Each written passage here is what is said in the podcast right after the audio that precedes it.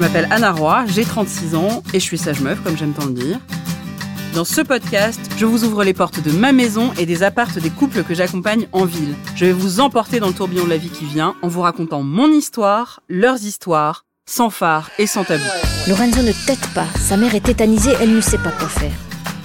Comment est-ce que vous avez vous organiser Vous n'aviez pas prévu tout ça?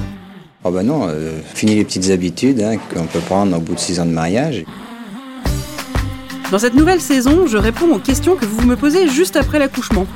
Parce qu'on le sait moins, mais les sages-femmes s'occupent aussi des nouveau-nés, c'est-à-dire des enfants jusqu'à un mois et même un peu après.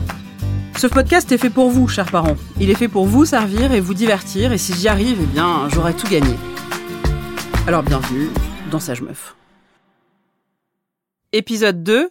Dois-je préserver mon enfant de mes émotions?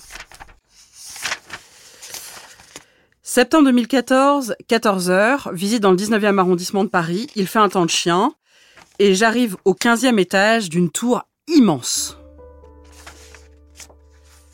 Clémentine, ma patiente, m'ouvre la porte. Elle est psychologue clinicienne dans l'un des services les plus réputés de France en pédopsychiatrie. Et elle a donné naissance à une petite fille, Rose, il y a un peu plus d'un mois. Accouchement difficile, suite de couches tout aussi difficile. Sa cicatrice de césarienne s'est rouverte, s'est infectée, et son état nécessite des soins lourds. Je la vois tous les deux jours, en plus d'une infirmière qui la voit, elle, tous les jours. Elle souffre aussi terriblement psychiquement. Elle est en état de stress post-traumatique. Elle a des difficultés d'alimentation et présente des symptômes dépressifs. Ce jour-là, enfin, on entrevoit le bout du tunnel. Son infection est quasiment guérie et la cicatrisation bientôt complète. Et pourtant, je la sens beaucoup plus mal que d'habitude. Et c'est là qu'elle me dit Tu sais, Anna, le pire dans tout ce qui m'est arrivé, c'est tout ce que j'ai abîmé chez Rose. Toutes ces émotions négatives que je lui ai transmises. Tout ce lien qu'on n'a pas pu créer à cause de ma souffrance. Je sais très bien comment cela se terminera en service de pédopsychiatrie. Il y a quelques mois, j'ai revu Rose en plein hiver dans un square. C'est une petite fille de 7 ans, fabuleuse, rieuse et espiègle. Et pas de prise en charge en pédopsychiatrie à l'horizon. Comme Clémentine, j'accompagne tous les jours de nombreuses jeunes mères. Et vous savez quel est leur point commun à toutes?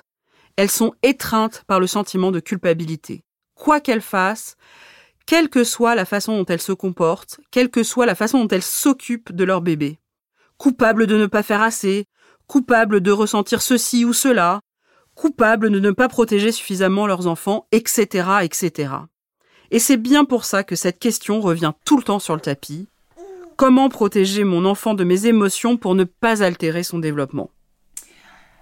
Au niveau des émotions, avant d'être enceinte et avant Antoine, j'étais quelqu'un d'assez constant. Retour chez Marie et Hugo. Soit ça allait, soit ça allait pas. Et à partir du moment où je suis tombée enceinte et ensuite euh, euh, les débuts avec Antoine, j'ai vraiment senti euh, tout ce cocktail d'hormones et cette instabilité émotionnelle où c'était vraiment les montagnes russes où je pouvais être la plus heureuse du monde et juste après pleurer. donc ça, ça a été assez difficile pour moi. Je me souviens parfaitement de l'état dans lequel était Marie juste après son accouchement. Elle venait de subir une césarienne vraiment difficile et elle était complètement sonnée. Elle n'arrivait même plus à monter les escaliers de leur maison et elle se sentait hyper coupable de pleurer devant Antoine. Alors je suis allée parler de ça avec Héloïse Junier. Héloïse Junier, elle est psychologue spécialiste du jeune enfant et elle a même fait son doctorat sur les émotions du bébé humain. Ok. On peut y aller? Ouais, ok. Est-ce que les bébés perçoivent les émotions, qu'elles soient négatives ou positives, de leurs parents? Alors oui, oui, oui. Et dès le début de la vie, en fait, l'enfant est extrêmement sensible aux émotions du, du, parent parce que toute la communication non verbale du parent, la gestuelle, la mimique faciale, la manière dont il a de le porter, de le toucher, de se tenir, effectivement, vont véhiculer toute une gamme d'émotions, qu'elles soient agréables, genre la joie, la sérénité, qu'elles soient désagréables, comme la peur, la colère, l'anxiété, enfin, comme on les connaît bien au quotidien, oui. Alors, pour ce qui est des émotions négatives, on a toujours la crainte que ça entrave leur développement ou que ça leur fasse du mal. Est-ce que oui ou non des émotions négatives peuvent entraver leur développement? Non, c'est pas aussi simple que ça. En fait, on se disait que le, cerveau du bébé était très sensible au stress. C'est vrai, mais pas n'importe quel stress. Il est sensible au stress qui est prolongé ou au stress qui est intense. Ça peut être par exemple euh, des violences conjugales, ça peut être par exemple un, un parent qui répond vraiment jamais aux besoins du bébé parce qu'il n'est pas disponible suffisamment, mais c'est pas ne pas répondre de temps en temps, c'est vraiment ne pas répondre de manière régulière et conséquente c'est vraiment important de le dire aux jeunes parents parce que je pense qu'ils se mettent une pression de dingue souvent. Donc avec nos émotions, qu'elles soient positives ou négatives, qu'est-ce qu'on en fait? Est-ce qu'on les cache? Est-ce qu'on les dit? Est-ce qu'on raconte tout? Est-ce que qu'est-ce qu'on fait? Je pense en fait on devrait les, les dire comme elles viennent. Tu vois, on devrait en faire un non-problème. Les parents sont venus à se dire oh là là, mais là si je suis inquiète, si je suis angoissée, forcément ça va le contaminer, il va avoir le cerveau abîmé, c'est pas bon.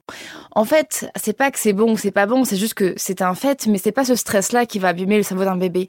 Ce qui est intéressant, c'est que quand on a une émotion, nous adultes, qu'on soit anxieux, qu'on soit en colère, le mieux en fait, c'est de mettre des mots dessus et d'en parler librement à son bébé, comme un non-sujet en fait. Et plus le parent parle de ses émotions à son bébé, et plus ça devient fluide dans une conversation. Et en plus, plus on a de chances de stimuler aussi ce qu'on appelle son quotient émotionnel et du coup favoriser cette, euh, cette, ce pan-là de son développement. Donc c'est intéressant au contraire. Mettre des mots sur leurs émotions, c'est exactement ce qu'ont fait Marie et Hugo avec Antoine dès ses premiers jours. J'ai perdu euh, un oncle dans les premiers jours de vie d'Antoine.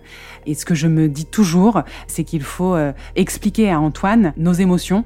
Donc moi, je suis très à l'aise de lui dire, euh, chérie, je pleure parce que je suis triste, parce que j'ai perdu mon oncle, ou je me suis emportée tout à l'heure parce qu'on s'est disputé avec papa. Et finalement, de toujours mettre des mots sur les émotions pour Antoine. Et en plus, ça permet aussi de dédramatiser la situation et de se dire que c'était pas si grave.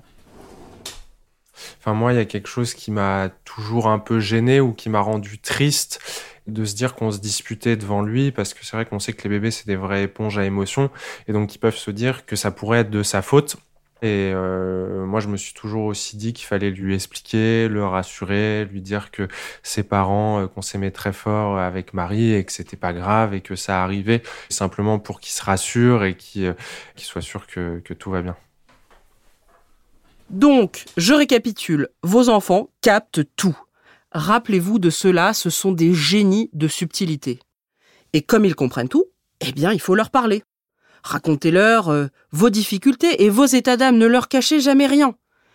Et n'oubliez pas aussi, pour la justesse du propos, c'est important de leur dire ce que vous trouvez de drôle et de plaisant dans votre vie.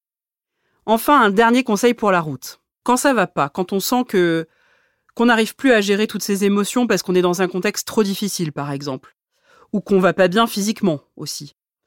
Eh bien, faut pas hésiter à venir nous voir avec vos bébés pour essayer de détricoter la situation. Venez chercher de l'aide. Alors venez chercher de l'aide auprès de qui? Eh bien auprès de nous, les sages-femmes, nous les médecins, nous les professionnels de la santé mentale, les psychologues et les psychiatres. Franchement, vous avez tout à gagner à venir nous voir et rien à perdre. Et puis pour le sentiment de culpabilité, alors là, par contre, aucun conseil à donner, parce que j'ai tout essayé pour m'en défaire et j'ai toujours rien trouvé. Sage Meuf est un podcast original Europe 1 Studio produit par Adèle Imbert. Cet épisode a été écrit par moi, Anna Roy. Julien Tarot a assuré la réalisation et le mixage.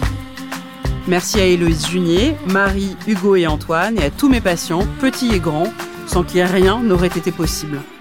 Si ce podcast vous a plu, abonnez-vous, parlez-en autour de vous et laissez-nous des étoiles ou un commentaire sur votre application d'écoute préférée.